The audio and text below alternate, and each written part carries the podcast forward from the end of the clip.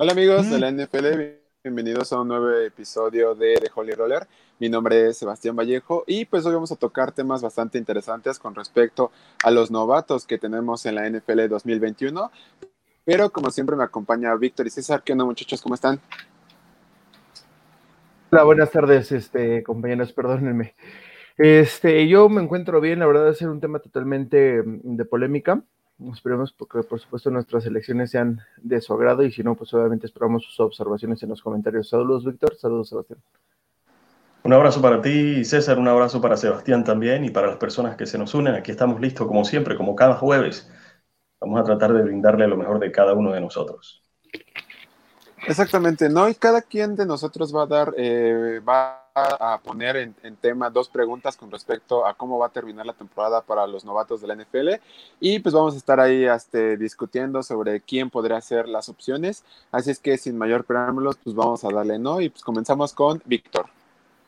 Bueno, muchachos, prepárense entonces para ver exactamente cuál va a ser su respuesta. Vamos a concentrarnos con aquellos picks que fueron seleccionados en la primera ronda. Nos vamos a concentrar tanto en los edge rushers ¿no? Estamos hablando de los edge rushers o los linebackers, ¿no? Los defensive ends o linebackers. ¿Cuál de todos los jugadores que sean linebackers o defensive end va a terminar con más sacks en esta campaña que se aproxima? Estamos hablando que en la primera ronda, si estamos hablando de linebackers, Micah Parsons, Savin Collins y Jamin Davis fueron los linebackers que se eligieron en la primera ronda y por parte de los defensive ends, estamos hablando que Jalen Phillips, Kitty Pay, Gregory Rousseau, Jason Owe y Joe Tryon fueron jugadores que fueron seleccionados en la primera ronda. En total, 2, 4, 5, 8 en total. ¿Cuál de estos ocho jugadores con sus respectivos equipos va a terminar con uh, la mayor cantidad de capturas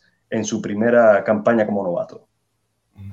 Eh, yo creo que en esta situación, yo voy a poner como favoritos a dos, sé que es uno, pero hay dos, y son egresados de la misma universidad. Me estoy hablando, por supuesto, de Phillips y de Roseo. ¿Por qué Phillips cayó en una defensiva que habló muchísimo en la temporada, que era una incógnita al inicio, terminó siendo una defensiva muy buena? Es algo que le faltaba a esa defensiva, que es la de Miami. En el caso de Gregory, cae en una defensiva que ya era competitiva, en el caso de Buffalo, y necesitaban apuntalar la presión hacia coreback entonces yo creo que estos dos egresados de Miami, de Miami, perdónenme, como están en defensivas muy buenas o que fueron competentes el año pasado, llegan a apuntalar necesidad. Por lo tanto, son yo creo que entre ellos estará la pelea de quién se lleva más capturas de los nuevos este, jugadores en la NFL. Pues me gusta muchísimo lo, lo, que propone César, pero yo me voy a ir con otro ¿no? Y a mí algo que me encantó y fue uno de mis picks favoritos en el draft 2021 fue la selección de los Indianapolis Colts. Eh, Kiwi Paye me parece un edge rush sumamente increíble. No es un, atleta nato, un atleta bastante veloz, bastante agresivo y creo que caía una defensiva que necesitaba perfectamente un edge rush, ¿no? Hablamos de una defensiva de los Colts que tiene a DeForest Buckner, un defensivo que sabemos cómo, cómo juega en la línea interior defensiva.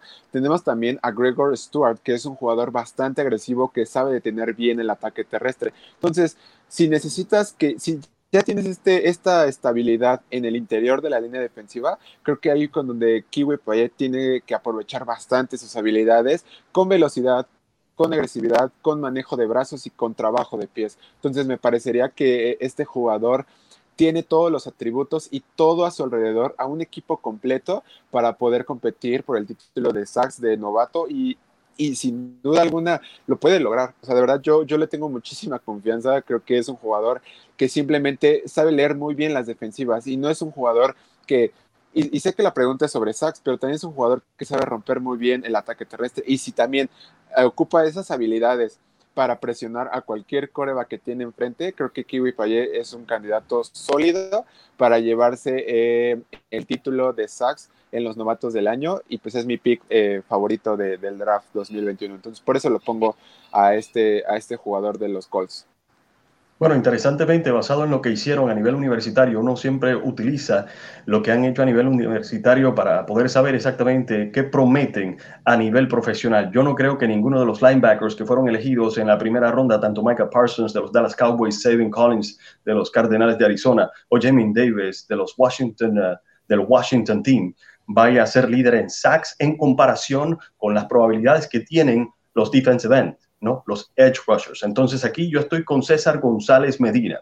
Creo que Jalen Phillips, que va a ser un titular indiscutible, tiene la posibilidad de ser el líder en sacks. No obstante, no le puedo quitar el crédito que dice Sebastián Vallejo eh, de Quiddy Pay. Estamos hablando de un hombre que tiene una historia muy interesante de su madre que vino de África y entonces este es un hombre que tiene mucho que demostrar y, quiere demostrar mucho. No lo dejo afuera. Y también Gregory Rousseau del equipo de Buffalo, ¿no? Obviamente Rousseau va a venir en una rotación, va a ser parte de una rotación, mientras que Quiddy Pay va a ser titular y Jalen Phillips va a ser titular indiscutible. Entonces yo creo que entre esos tres, de todos los jugadores que seleccionaron en la primera ronda en cuanto a defensive ends y linebackers, creo que ellos van a tener la posibilidad de ser uno de esos campeón en cuanto a captura se refiere.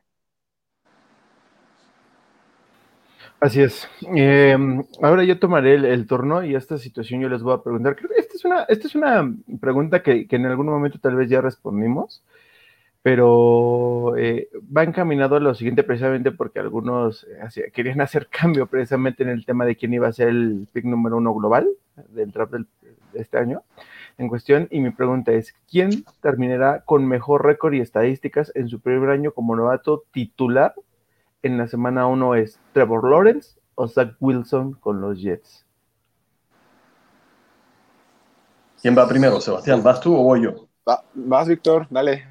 A ver, quiero ah, bueno, perfecto. Vamos a ponerlo de esta manera. Yo creo que estos dos jugadores que acaba de mencionar César son los dos titulares indiscutibles que van a comenzar en la primera semana y por eso fue que no mencionó a los otros mariscales de campo, ya sea Trey Lance, Justin Fields y Mac Jones. La realidad es que eh, Trevor Lawrence, que fue la primera selección de todo el draft, estamos hablando de que este jugador que tiene mejor profundidad de, de running backs que que Zach Wilson tiene un mejor top 3 en, en wide receivers.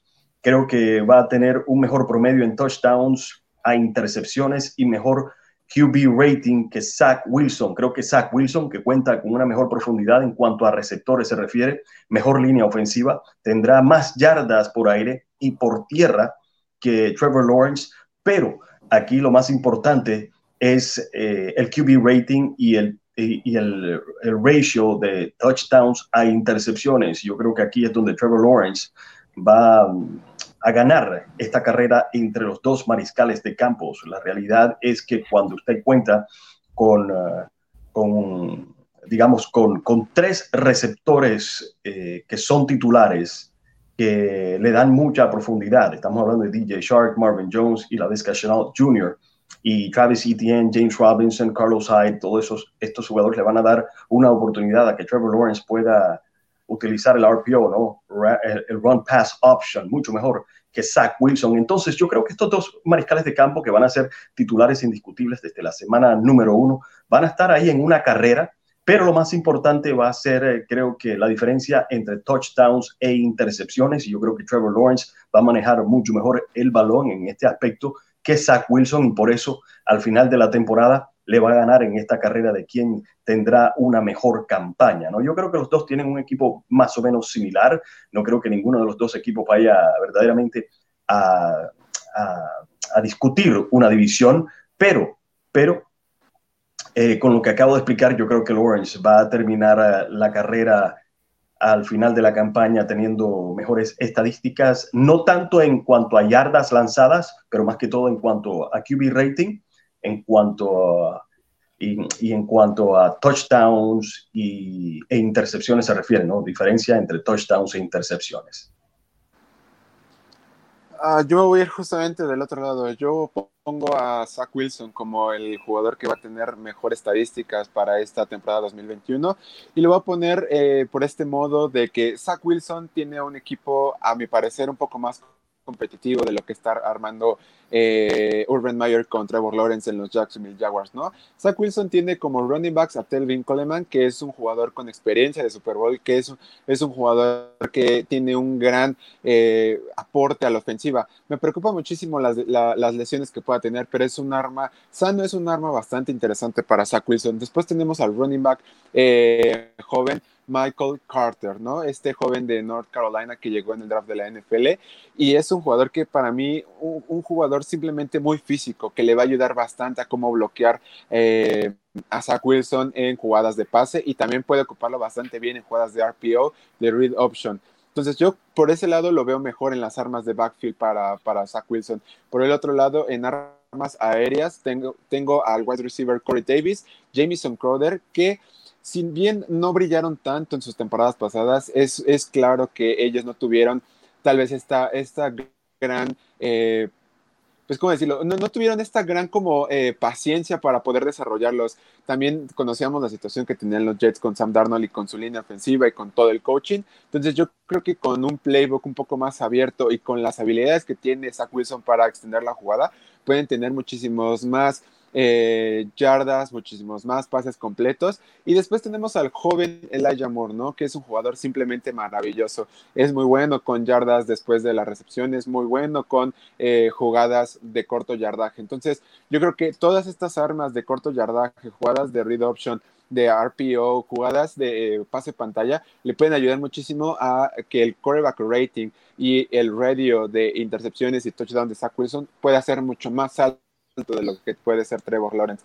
Trevor Lawrence me encanta, de verdad es un prospecto sumamente brillante y puede hacer cosas sumamente asombrosas.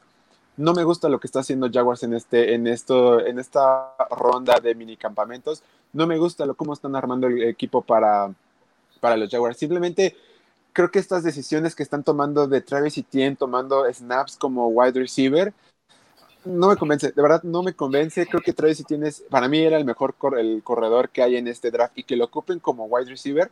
Simplemente a mí me choca muchísimo que Urban Mayer eh, lo trate de hacer así. Ok, tienes a James Robinson, claro que es un undrafted que nos voló la cabeza a todos, sin duda alguna. Pero venga, o sea, también ocupa a Travis Etienne como un corredor, como lo que es como lo que es y así podrá ayudar mucho más a Trevor Lawrence. Y después está este tema de Tim está este tema de las lesiones que pueda tener la Vizca Chenault o DJ Shark como la tuvieron el año pasado. Entonces, yo creo que por este lado, y volvemos a lo mismo, no podemos predecir las lesiones, pero yo creo que en este lado, creo que Trevor Lawrence va a tener que sufrir un poco más en sus estadísticas por el simple hecho de que va a tener que estar rotando mucho a sus jugadores y va a estar eh, batallando por cómo distribuir el balón. Aún así, creo que es un contendiente serio para que tenga mejores estadísticas y un mejor récord, pero en esta ocasión me quedo con Zach Wilson como mi pick eh, en estadísticas y en récord para todo lo que para lo que vamos a tener del 2021. Yo para mm, cerrar el tema de esta pregunta voy a ser muy breve.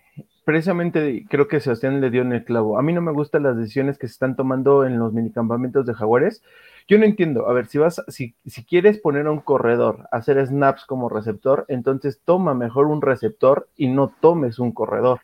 Eh, no entiendo la, la, decisión de hacer este, este procedimiento por parte de Jaguars y sobre todo lo que me, me desespera un poco es que contraten jugadores que, lo voy a decir así, tal vez suene un poco rudo, pero son jugadores muertos, como el caso de Tivo, ¿para qué lo contratas? Si buscas un Tyrant, pues búscalo nuevamente en lo que acaba de salir del, colegial. No sé, debe de haber alguno en la agencia libre que posiblemente traiga más ritmo que Tivo. Entonces, por esta situación, definitivamente así estoy de acuerdo que Zach Wilson tiene más probabilidad por el momento, al día de hoy, de tener mejor rendimiento en la NFL. Pues venga, muchachos, vamos, vamos bien en este streaming, vamos con todo en, estas, este, en estos datos que estamos dando.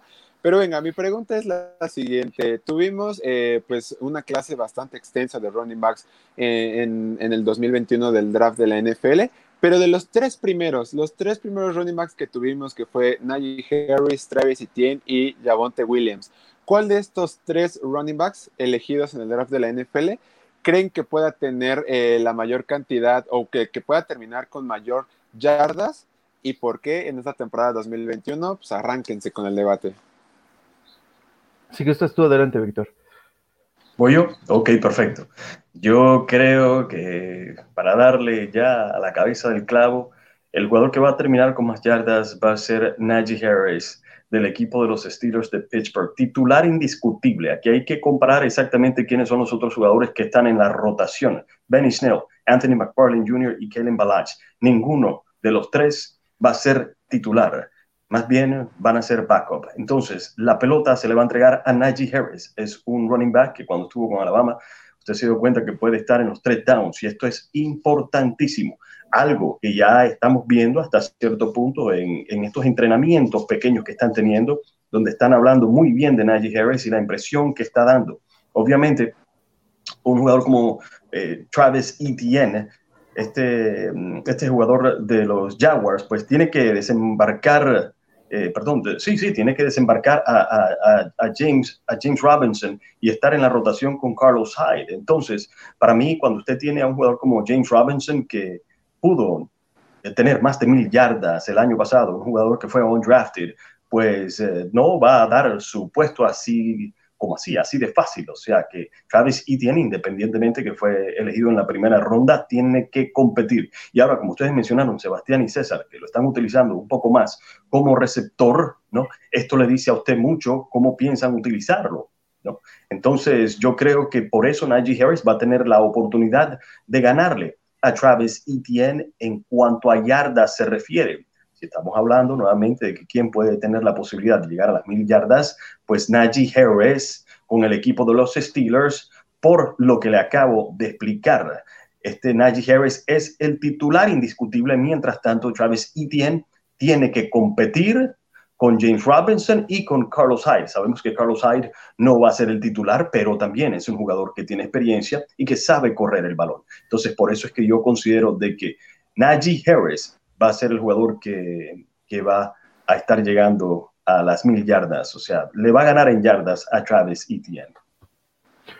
Sí, aquí creo que yo tengo la, yo tengo la impresión de que todos nos vamos a ir, eh, si lo tomamos estrictamente por la posición, creo que todos vamos a concordar de que se lo va a llevar Ney Harris porque precisamente llega un equipo que necesita un corredor, que no tiene competencia para luchar por la, titularidad. El tema de, de, este, de Tien, yo quiero entender que lo quieren hacer como esta parte peligrosa de va a correr, pero también sabe capturar balones. Entonces creo que su yardaje va a ser alto, pero va a ser dividido entre juego aéreo y juego terrestre. Yo creo que Neji Harris es ese típico corredor, por ejemplo, que ha tenido Pittsburgh en años pasados, donde realmente le das el balón las tres veces y las tres veces te las corre. Entonces, eh, estrictamente en la estadística de correr el balón, creo que Neji Harris va a ganar por eso. Y aparte, si le sumamos que para poder eh, liberar presión al Big Ben, necesitaban ah, precisamente un jugador que pudiera mm, poner, por así decirlo, miedo o respeto, más bien la palabra es respeto. Respeto, pues obviamente Neji Harris sí tengo que decir que va a ser muchas yardas, este, corriendo más que, que Travis Etienne. Pues bueno, muchachos, qué bueno que se fueron por Najee Harris. Yo me voy a ir por Javante Williams y les voy a explicar por qué. Eh, Najee Harris llega a un equipo de los Steelers que al final de cuentas eh, no tiene línea ofensiva. Y si con esta línea ofensiva que tenía Ponce a Villanueva, corrían 3.2 eh, yardas por intento y apenas si llegaban a las 70 yardas por partido, veo un poco difícil que esta situación cambie para los Steelers en esta, en esta temporada 2021. Por el otro lado tenemos a Javonte Williams, que no va a ser el titular porque está Melvin Gordon tercero con los Denver Broncos, ¿no? Entonces me parece que aquí la tiene un poco más difícil, pero también sabemos que Melvin Gordon es es clásico de él perderse las temporadas, perderse juegos de temporada. Si es donde Javonte Williams, si él tiene una buena pretemporada y tiene unos buenos campamentos, creo que puede ganar unos snaps muy importantes para poder llegar a las mil yardas. Y me encantaría porque Javonte Williams es es un jugador, al igual que Najee Harris, muy físico, muy veloz y sabe leer los huecos. Entonces, yo confío un poco más en la línea ofensiva de los Broncos en este momento para que pueda correr Javonte Williams en una hipotética, eh, pues, salto a la titularidad que lo que podría hacer Najee Harris, aunque vaya a ser titular desde, el primer momento. Pero venga, esas son las predicciones que vamos a estar viendo en algún momento. Y no sé si querías decir algo, Víctor. Sí, claro que sí. Estamos hablando de un jugador que no fue seleccionado en la primera ronda. Sebastián está hablando de Javante Williams, que fue elegido en la segunda ronda. Solamente dos jugadores fueron elegidos en la primera ronda en cuanto a running back se refiere, Najee Harris y Travis Etienne. Yo creo que ahora que usted menciona este jugador de la segunda ronda, no sabía que lo íbamos a incluir, por eso no lo mencioné. Yo creo que Javante Williams va a tener más protagonismo para el final de la campaña, más que todo por lo que usted mencionó. Estamos hablando que el titular actual es Melvin Gordon. Ahora, ¿podrá Melvin Gordon podrá jugar eh, todo, digamos, toda la campaña sin lesionarse. Mike Boone es un jugador de rotación y Royce Freeman también es un jugador de rotación. Entonces, Javante Williams probablemente tenga más protagonismo para el final de la campaña y ahí entonces pueda de que esté en la pelea con Travis Etienne y Najee Harris, pero yo creo que como Najee Harris va a ser titular desde el principio, va a ser difícil a que Javante Williams verdaderamente pueda tener más yardas que Najee Harris o que Travis Etienne.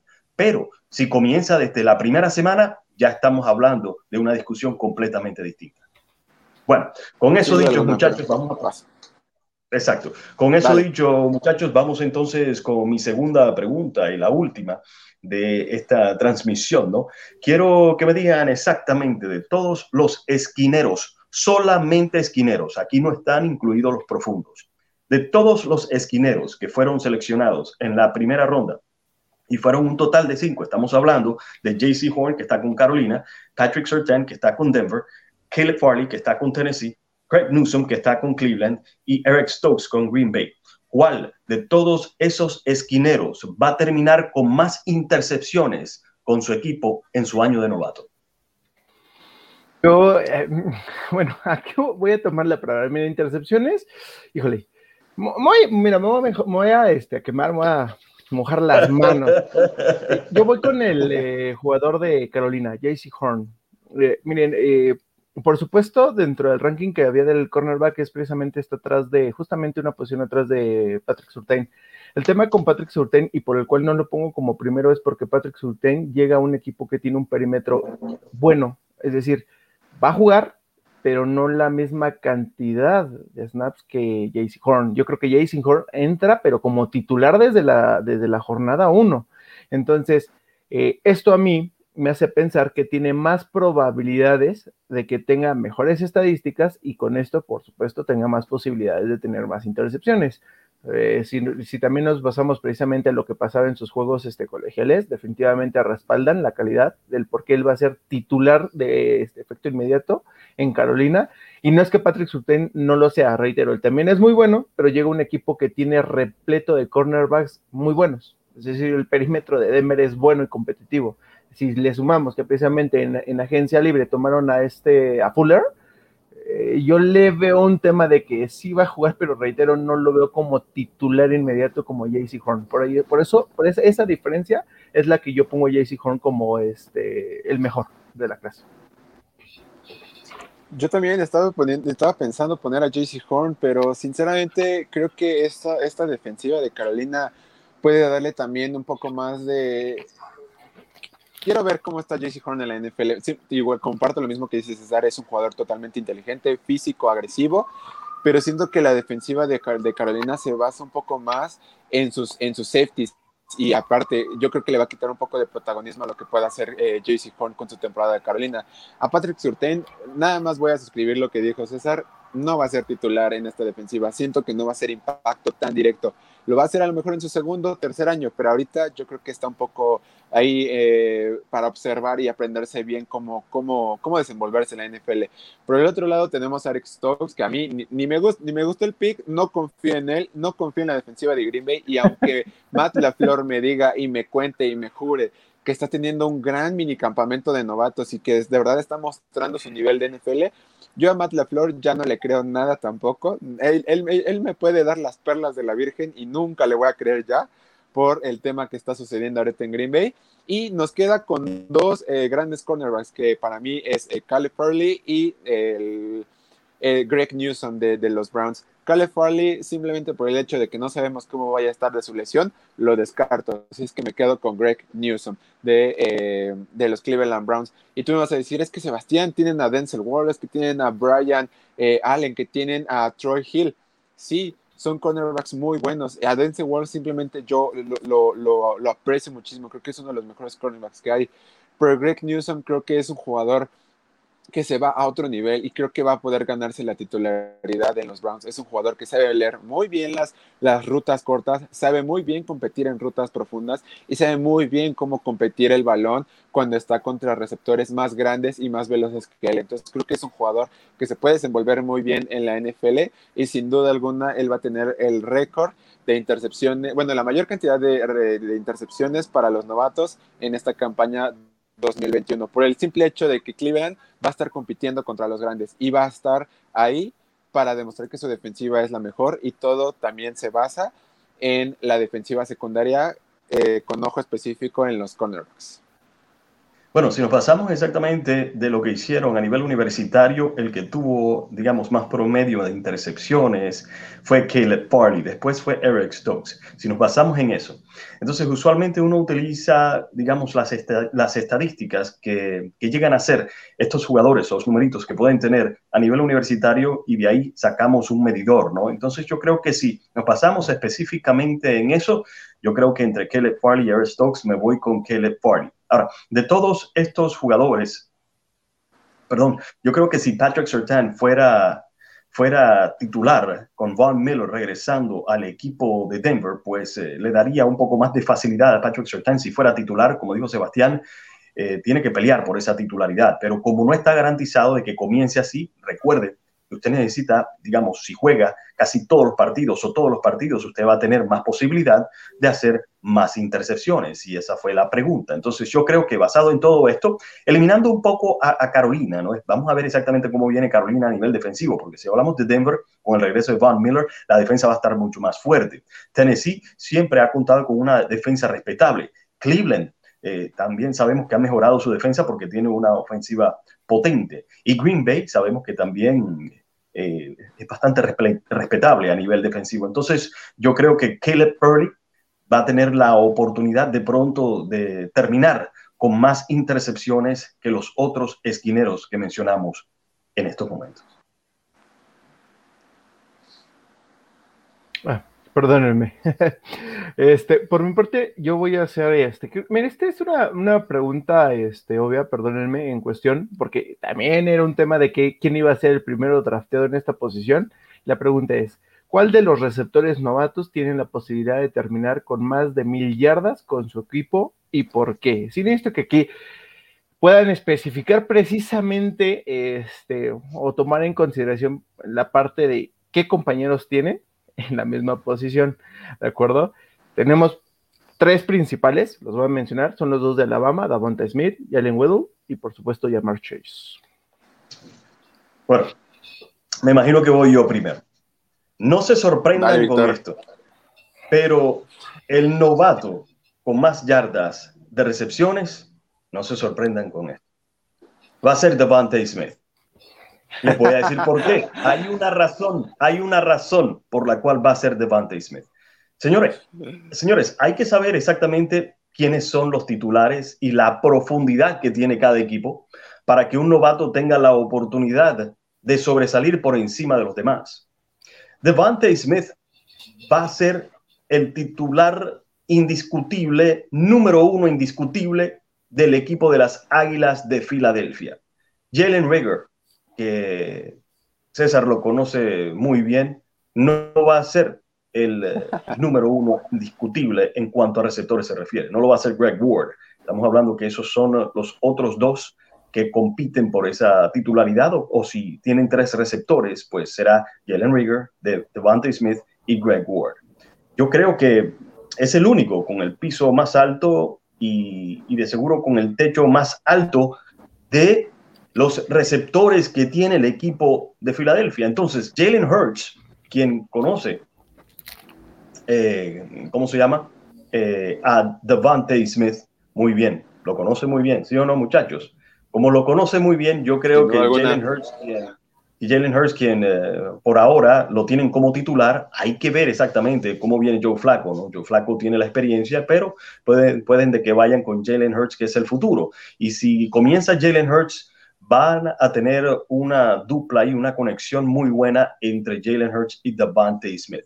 ¿Por qué yo creo que va a estar por encima de un jugador como Jamar Chase? Se los explico. Jamar Chase tiene a, T. Higgins, que viene siendo como, bueno, entra como el receptor número uno actualmente para el equipo de los Bengales. Y Tyler Boyd también se las trae, ¿no? Entonces, eh, Chase va a tener que compartir un poco más de balones, independientemente de que él y Joe Burrow se conocen con los ojos cerrados, porque también jugaron a nivel universitario en en, la misma, en la misma universidad, ¿no? En la misma escuela. Entonces, por eso es que yo creo que Devante Smith va a terminar digamos, con, con más, más, yardas de recepciones. No quiere decir de que Jamar Chase no le vaya a estar ahí pisando los talones, pero se le va a hacer un poco más difícil.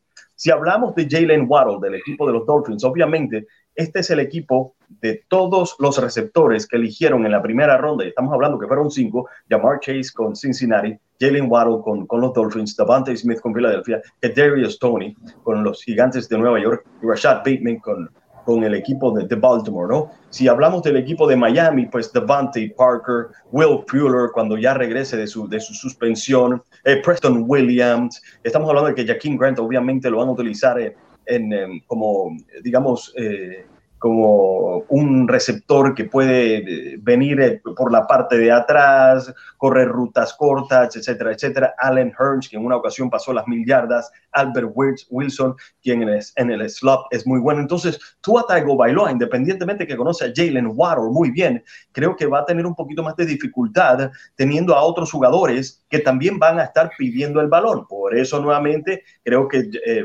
este Devante Smith va a quedar en, primer, en el primer lugar en esa categoría. Si nos vamos con, uh, con uh, este Kadarius Tony, con el equipo de los gigantes, pues va a ser un, receptor de rotación. No creo que sea el número uno porque Kenny Galladay va a ser el receptor número uno.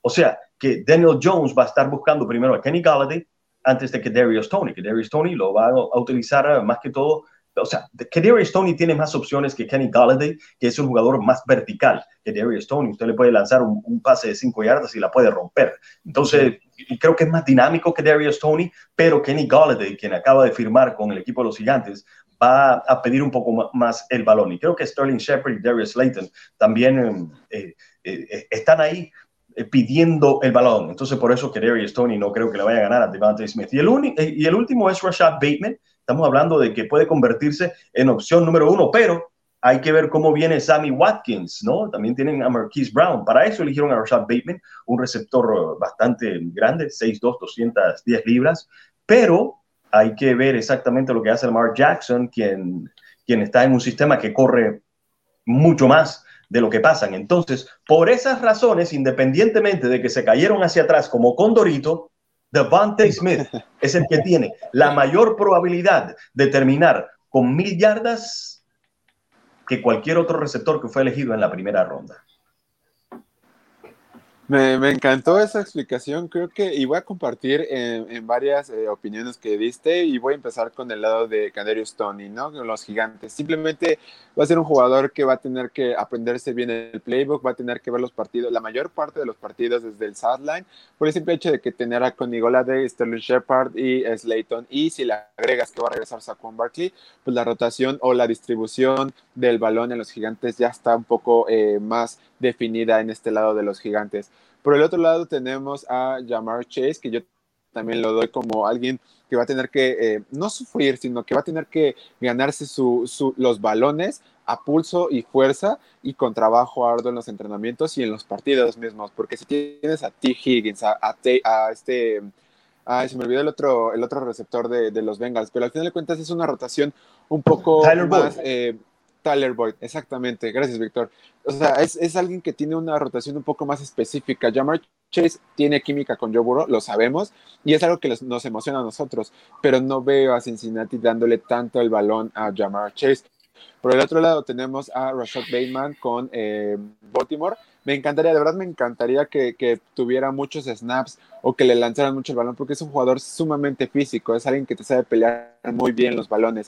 Y si tienes de un lado a Hollywood Brown y del otro lado a Bateman, creo que puedes ocupar eh, muy bien el ataque aéreo con Baltimore, pero conocemos que el quarterback de Baltimore es Lamar Jackson, entonces ahí entra la, la cuestión. Entonces por ese lado no escojo a Rashad Bateman.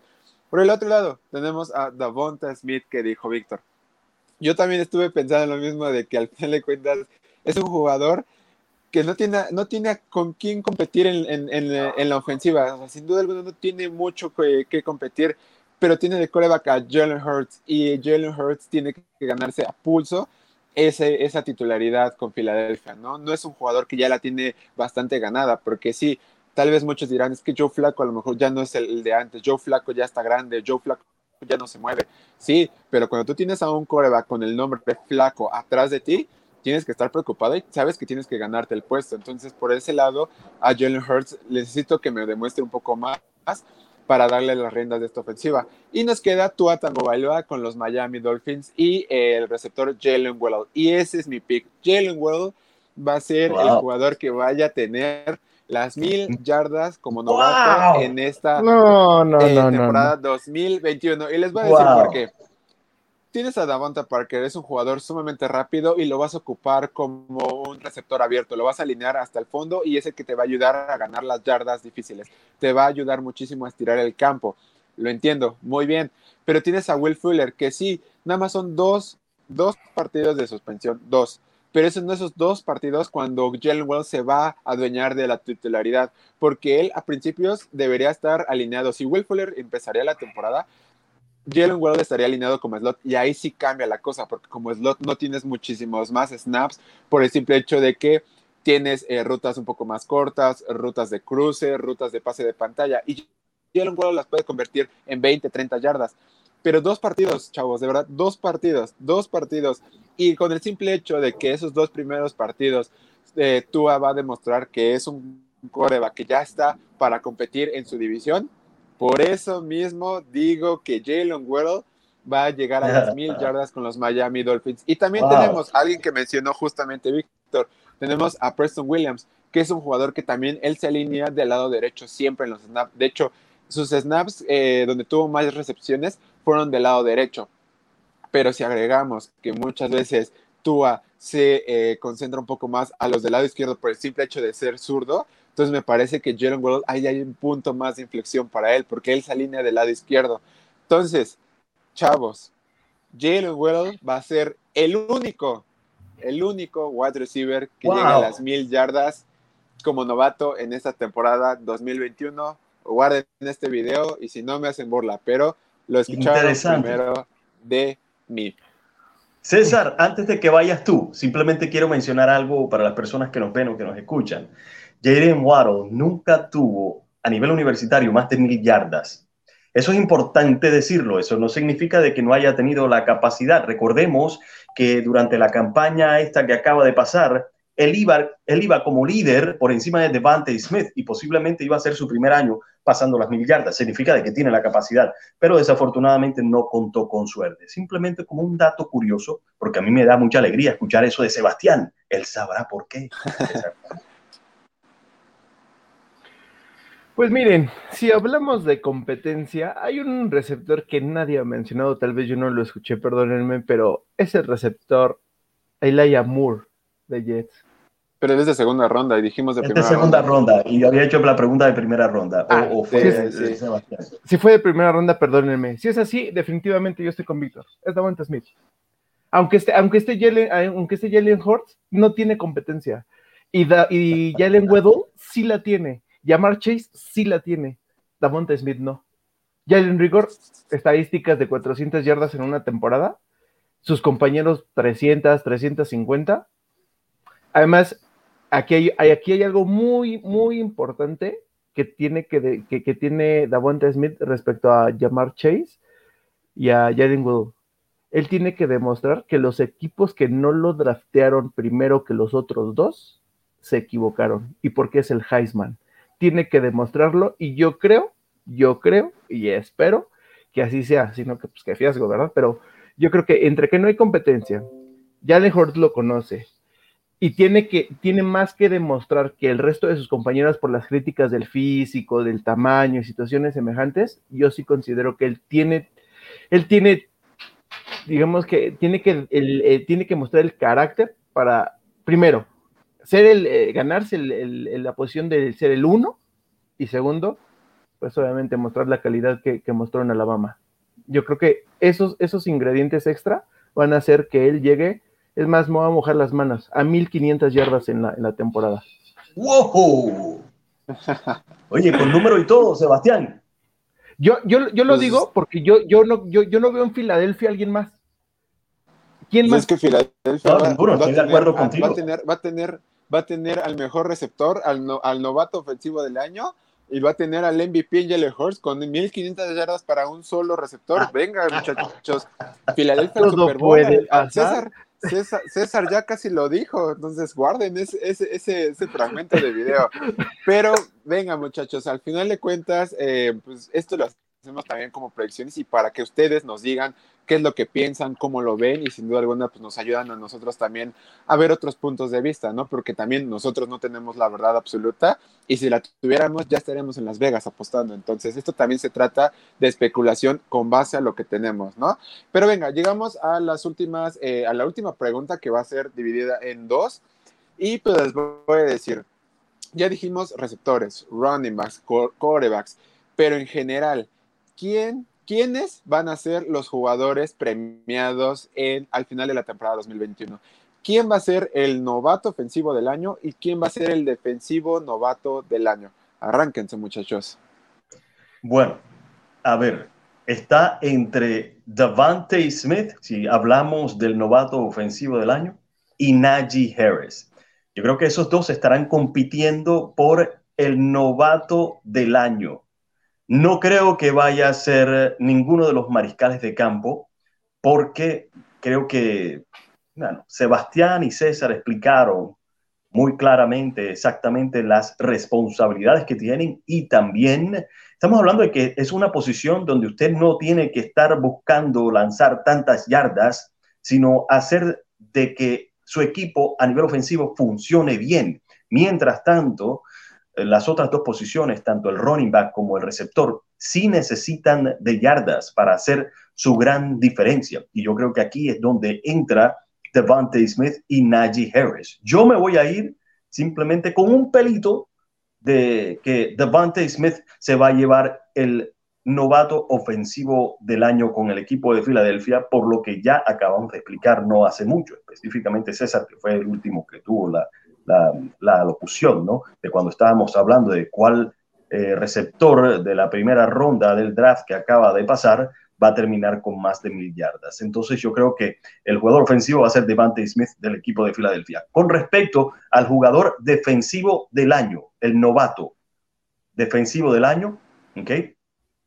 Agárrense muy bien, señores, porque ahora sí lo vamos a abrir en cuanto a todo el draft. No me voy a concentrar solamente en la primera ronda, porque yo creo que va a ser el outside linebacker de los gigantes de Nueva York. Estamos hablando que fue elegido en la segunda ronda, el pick número 50, Asís Ojulari. Asís Ojulari. Y les voy a decir por qué. Claro, me baso mucho, me baso mucho en eh, lo que llegaron a hacer estos jugadores y no jugó para cualquier universidad. La Universidad de Georgia es una universidad muy buena, o sea, que tiene muy buena competencia.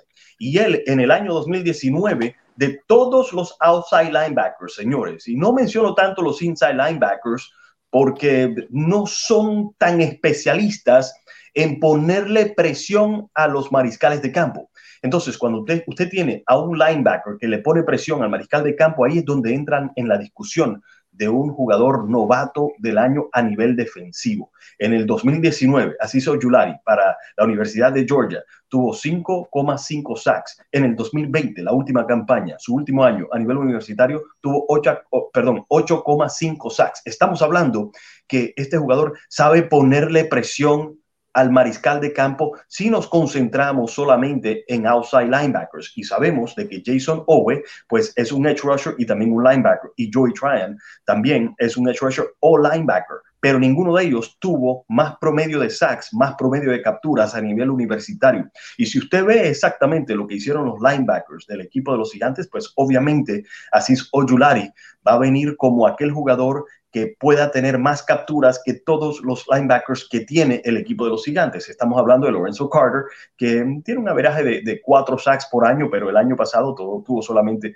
un sack, no jugó todos los partidos. Reggie Ragland tuvo un solo sack el año pasado, es un linebacker interior, y también Blake Martínez, que es un linebacker interior, pero Blake Martínez es más un tacleador, ¿no? Tuvo más de, más de 150 tackles, en total 151 en totales. Entonces aquí es donde yo creo que Asiso Yulari, que fue elegido en la segunda ronda, el pick número 50 por el equipo de los gigantes, va a terminar con mejores números que Jamin Davis, que está con Washington, que Saban Collins, que está con el equipo de los Cardenales, y que Micah Parsons, que fue seleccionado como el mejor defensivo saliendo del draft con el equipo de los Cowboys. Posiblemente Asiso Yulari pueda estar peleando ese líder en capturas con Jalen Phillips, que viene siendo un edge, con Gregory Rousseau o con Quiri Kay. Pero creo que al final Asiso Yulari terminará como el jugador defensivo del año a nivel de novatos en la NFL para el equipo de los gigantes de Nueva York.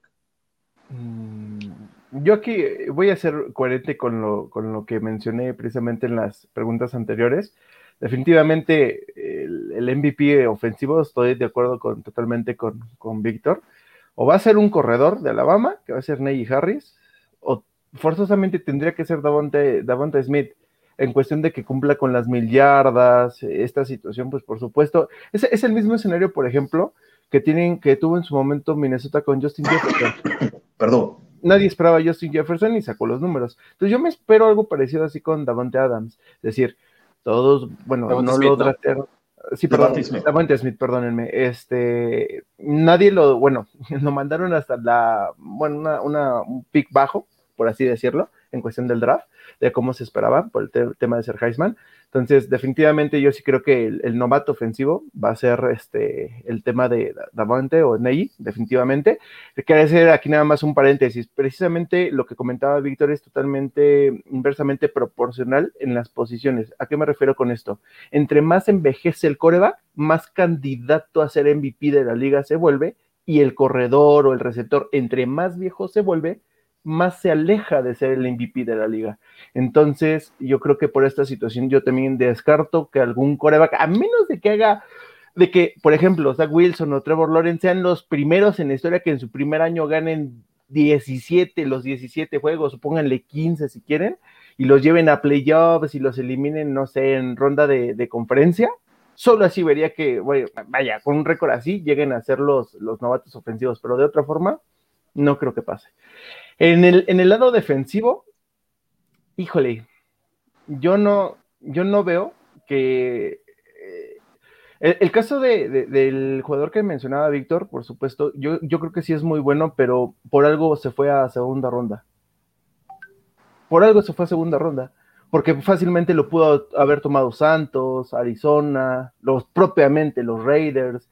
Entonces, reitero, yo estoy muy casado con los números y con la eficiencia que tienen los egresados de Miami, entonces yo creo que nuevamente uno de estos dos se va a quedar con el premio del defensivo novato del año. Interesante, interesante. Pues miren muchachos, yo la verdad sí me voy a casar con los corebacks y por el simple hecho de ser oh. y porque la NFL se fue la segura, se fue la segura. Porque la NFL, pero es que ni siquiera he dicho qué coreback voy a elegir. Ya me pero es coreback. Ya me están, pero es vas a elegir a Zach Wilson. Lo elegí. Lo vas a elegir a Zach Wilson. A Trey Lance. No, a Zach Wilson. Zach Wilson va a ser el novato ofensivo del año. Claro que sí. O sea, es que, de verdad, chequen, chequen, chequen lo que tiene Zach Wilson de verdad, yo, yo, yo amo a Trevor Lawrence y de verdad espero que le vaya muy bien, pero no me gusta lo que está haciendo. Zach Wilson creo que llega un equipo bien arropado y por, bien arropado eh, eh, todo empieza con el cocheo. O sea, empieza con el cocheo. Robert Sale es un, es un coach que siempre ha tenido una mente defensiva y cuando tú ocupas tus primeros cuatro picks para darle protección, para darle armas ofensivamente, tanto terrestres como aéreas, Venga, muchachos, no le veo, no le veo fallas a su lógica. Tienes a una gran línea ofensiva, de verdad. Yo confío mucho en la línea ofensiva de los Jets. Y sin duda alguna, tal vez no lleguen a playoff, ni siquiera ganen su división. Pero los Jets no van a quedar último en la división AFC East en el 2021. Ellos van a quedar en tercer lugar y van a estar demostrando que tienen la capacidad de poder pelear en los próximos años. Y va oh. a ser por Zach Wilson, porque Zach Wilson tiene las habilidades de un quarterback muy inteligente, tiene las habilidades de lanzar bien, tanto corto como largo, como cruzado, sabe leer las defensivas, al menos en el college es la impresión que nos vamos a ver, la NFL es un mundo totalmente diferente, pero Zach Wilson sin duda alguna yo creo que tiene que ser el novato ofensivo del año. Y venga, novato defensivo del año y aquí también agárrense, siéntense bien, eh, ajusten su, su respaldo, porque el jugador defensivo del año es alguien que se fue en segunda ronda. Pasaron picks y picks y picks y lo dejaron pasar y yo estuve mm. enojado y enojado, enojado hasta que un equipo se, se animó por fin por él. Y sí, chavos, Jeremiah Owusu Coromoa va a ser el novato defensivo del año. Por encima de Micah Parsons, por encima de Jamie Davis, por encima de Jalen Phillips, de Kiwi Peye, de Seven Collins, de Jason Horde, de Patrick Surtain. Jeremiah Owusu Coromoa llega a una defensiva totalmente arropada muy bien. Sabe cómo, cómo lo van a arropar muchísimo a cómo leer estas eh, jugadas ofensivas. Va a saber cómo taclear, cómo eh, usar sacks. Y creo que en el equipo de los Browns puede tener un impacto eh, bastante interesante, tanto en intercepciones como en tacleadas, como jugadas de eh, entregas de balón. Entonces, por eso lo pongo a Jeremiah Uso Coramoa. Simplemente creo que me estoy yendo por el corazón, una, y por otro, por el simple hecho de cómo, cómo jugaron en el colegial. Es un jugador, son jugadores, los dos que puse son jugadores que demostraron muy bien, y no solamente en su última temporada, esos jugadores demostraron durante sus tres años, durante sus tres años de college, que están a un nivel alto y que tienen todo lo necesario para brillar en NFL. Por eso es que los pongo, y antes de que me critiquen, voy a dar los momios para los que les gustan muchísimo las apuestas y que quieren apostar. Eh, para esto, los momios para ganar el novato ofensivo del año en Las Vegas por eh, DraftKings, que es la casa eh, oficial de, apuestas de la NFL a partir de este año. Tenemos en primer lugar a Trevor Lawrence con más 300, Justin Fields en el segundo lugar con más 600, Trey Lance con más 600 en tercer lugar, Zach Wilson en el cuarto lugar con más 700. Neji Harris está en el quinto lugar con más 800. Mac Jones está en el sexto lugar con más 1000. Jamar Chase está en el séptimo lugar con más 1100. Y eh, Kyle Pitts está en el lugar eh, número 8 con más 1100. Esos son en el novato ofensivo. En el novato defensivo del año, igual en DraftKings, eh, los momios están de la siguiente manera. Micah Parsons está en el primer lugar con más 500. Jalen Phillips está en segundo lugar con más 700. Jamie Davis está en más 800 como tercer lugar. En el cuarto lugar está Jeremiah Wusu Koramoa con más 1000. En sexto, no, perdón, en quinto lugar está eh, Kiwi Pay eh, con más 1000. Saving College, está en sexto lugar con más 1200. En séptimo lugar tenemos a JC Hurd con más 1400 y en octavo lugar está Patrick Surtain de más 1400. Y eh, Asiso Yulari, eh, Víctor, está en el lugar número 12 de los momios para los defensivos. Así es que venga, muchachos, escucho sus comentarios que se ve que están ansiosos por, por, por hablar. César, permíteme, César. Bueno, Jeremiah Usu Koromoa, yo lo tenía como segundo en mi lista para, para terminar como el novato defensivo del año. Lo que pasa es que sí, uno utiliza lo que es la, la consistencia, ¿no?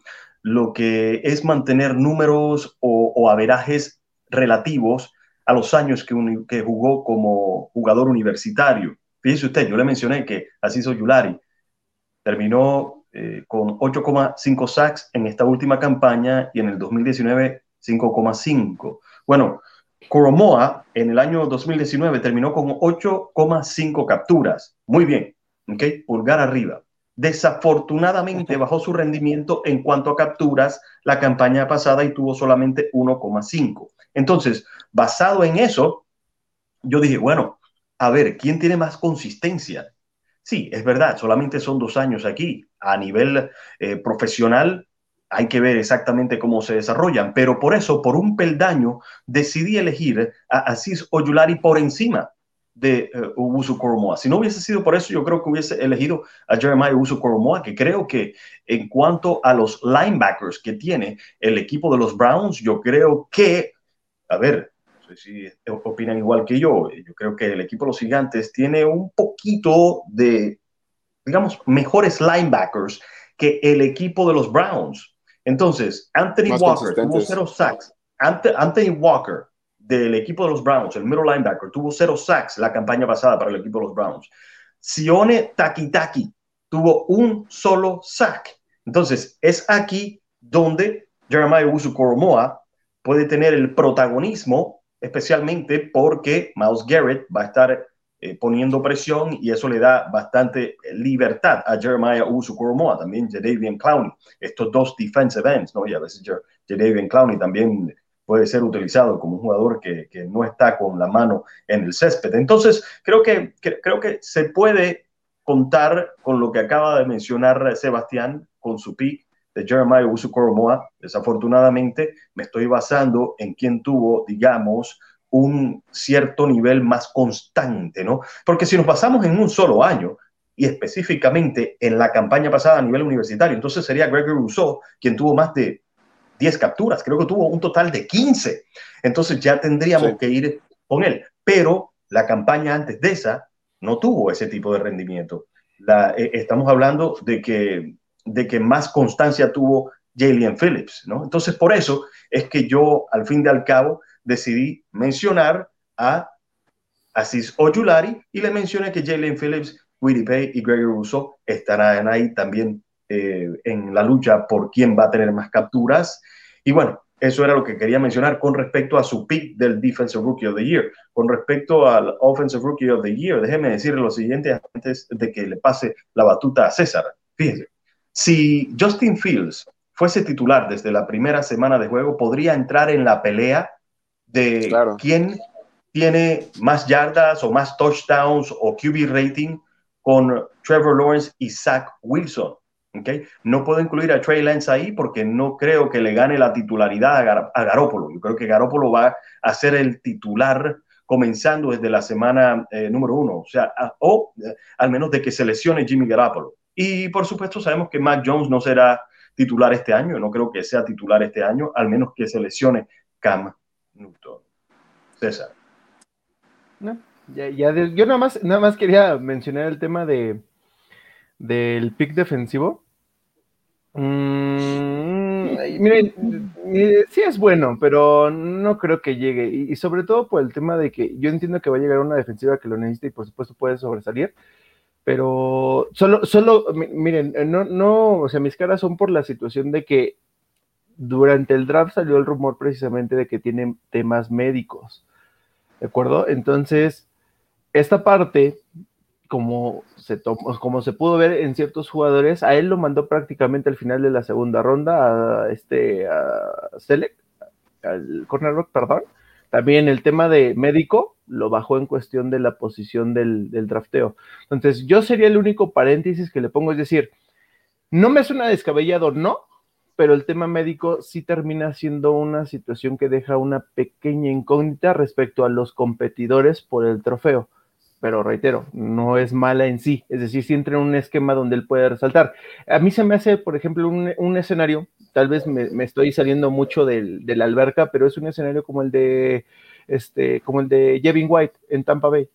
Él tiene compañeros muy buenos que lo complementan y él y hace que resalte el talento que tiene. Yo creo que eso podría pasar en Cleveland pero el tema médico que salió de que tuvo problemas en el corazón y situaciones semejantes sí puede hacer, vaya que el equipo lo maneje con un poco más de cautela, precisamente para desarrollarlo y que no se tenga más afectación. Pero reitero, nada más es por eso.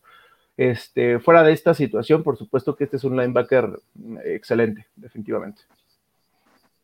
Sí, ¿no? Y vamos a ver cómo, cómo está eso, porque al final de cuentas, Jeremiah Uso Coramoa declaró que él nunca tuvo problemas problemas cardíacos y los médicos dicen que sí, entonces a quién creerle, si al médico, que de, al médico de la NFL que filtró la información o le creemos al mismo Jeremiah, ¿no? Entonces vamos a ver cómo lo maneja Cleveland. Sin duda alguna, chicos, este, este, este streaming va a quedar para la posteridad. Vamos a, ver cómo avanza la temporada y vamos a decir, ok, tuvimos razón en este, no las volamos en lo otro. Pero venga, a los que nos están viendo, a los que nos están escuchando, pues déjenos saber qué, qué, piensan ustedes de nuestros picks. Nos pueden dar sus picks de quién va a ser el novato defensivo, quién va a ser el, novato defensivo, quién va a tener más de mil yardas corriendo, como por recepción, quién va a tener más capturas. Ustedes sigan la conversación, lo pueden poner ya sea en la cajita de comentarios de YouTube o de Facebook, o nos pueden taguear en, en, Twitter como arroba holyRollerNFL y ahí vamos a estar respondiendo todas sus preguntas y vamos a seguir la conversación. Y, pues no sé si quieran decir algo más, muchachos, antes de despedirnos, Víctor César. Eh, yo nada más quiero agregar, eh, siempre, y, lo, comentábamos precisamente en la fuente de, producción, perdona que si me adelanto un poco, pero esta posición de verdad que está muy castigada. Y sobre todo es porque la, NFL vende precisamente el jugador, como, como en algún momento este, lo mencionó Víctor, es un tema de pick sexy, vendes al jugador sexy, en cuestión al que tiene la super estadística y explosivo y lanza lejos, lanza de forma espectacular, pero yo nada más quiero hacer eh, referencia precisamente a la parte de los seres anónimos, que son los tackles ofensivos y defensivos. Si la liga fuera un poco más eh, equilibrada en esa situación, podríamos inclusive postular algún liniero ofensivo, por ejemplo, el que tomó este, los cargadores, el que tomó los Jets. Yo creo que son jugadores que tristemente por la posición está atrás del espectáculo en cuestión, pero en realidad son los seres del juego, son los que deciden los juegos. Nada más quería hacer mención respecto a esto. Ok, bueno, yo voy a aprovechar entonces para quitarme esto de las espaldas porque simplemente cuando hablamos acerca, cuando hablamos acerca de los quarterbacks no me lo quité, pero ahora sí me lo voy a quitar eh, de arriba y vale la pena de que lo aclare.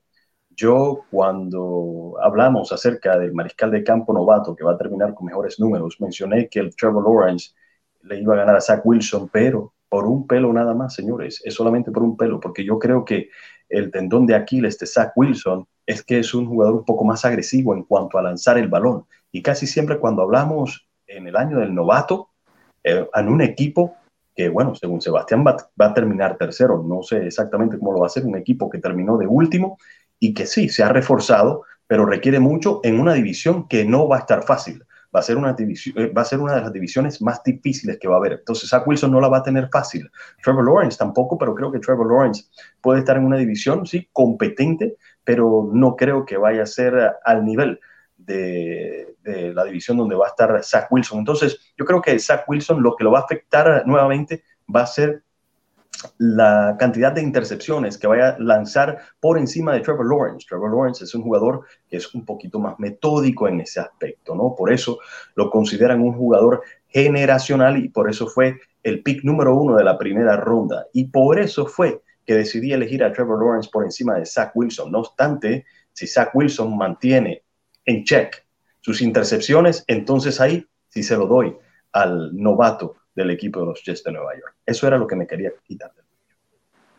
Pues muchas gracias muchachos. No se olviden de seguirnos en nuestras redes sociales, ya sea en Facebook como Holy Roller NFL, en Instagram como de Holy Roller NFL, en Twitter que ya la di y suscríbanse a nuestro canal de YouTube que vamos a seguir teniendo contenido todas las semanas del off-season hasta la temporada regular. Y pues muchísimas gracias, un abrazo a todos, cuídense y nos vemos en el siguiente streaming de The Holy Roller. Bye.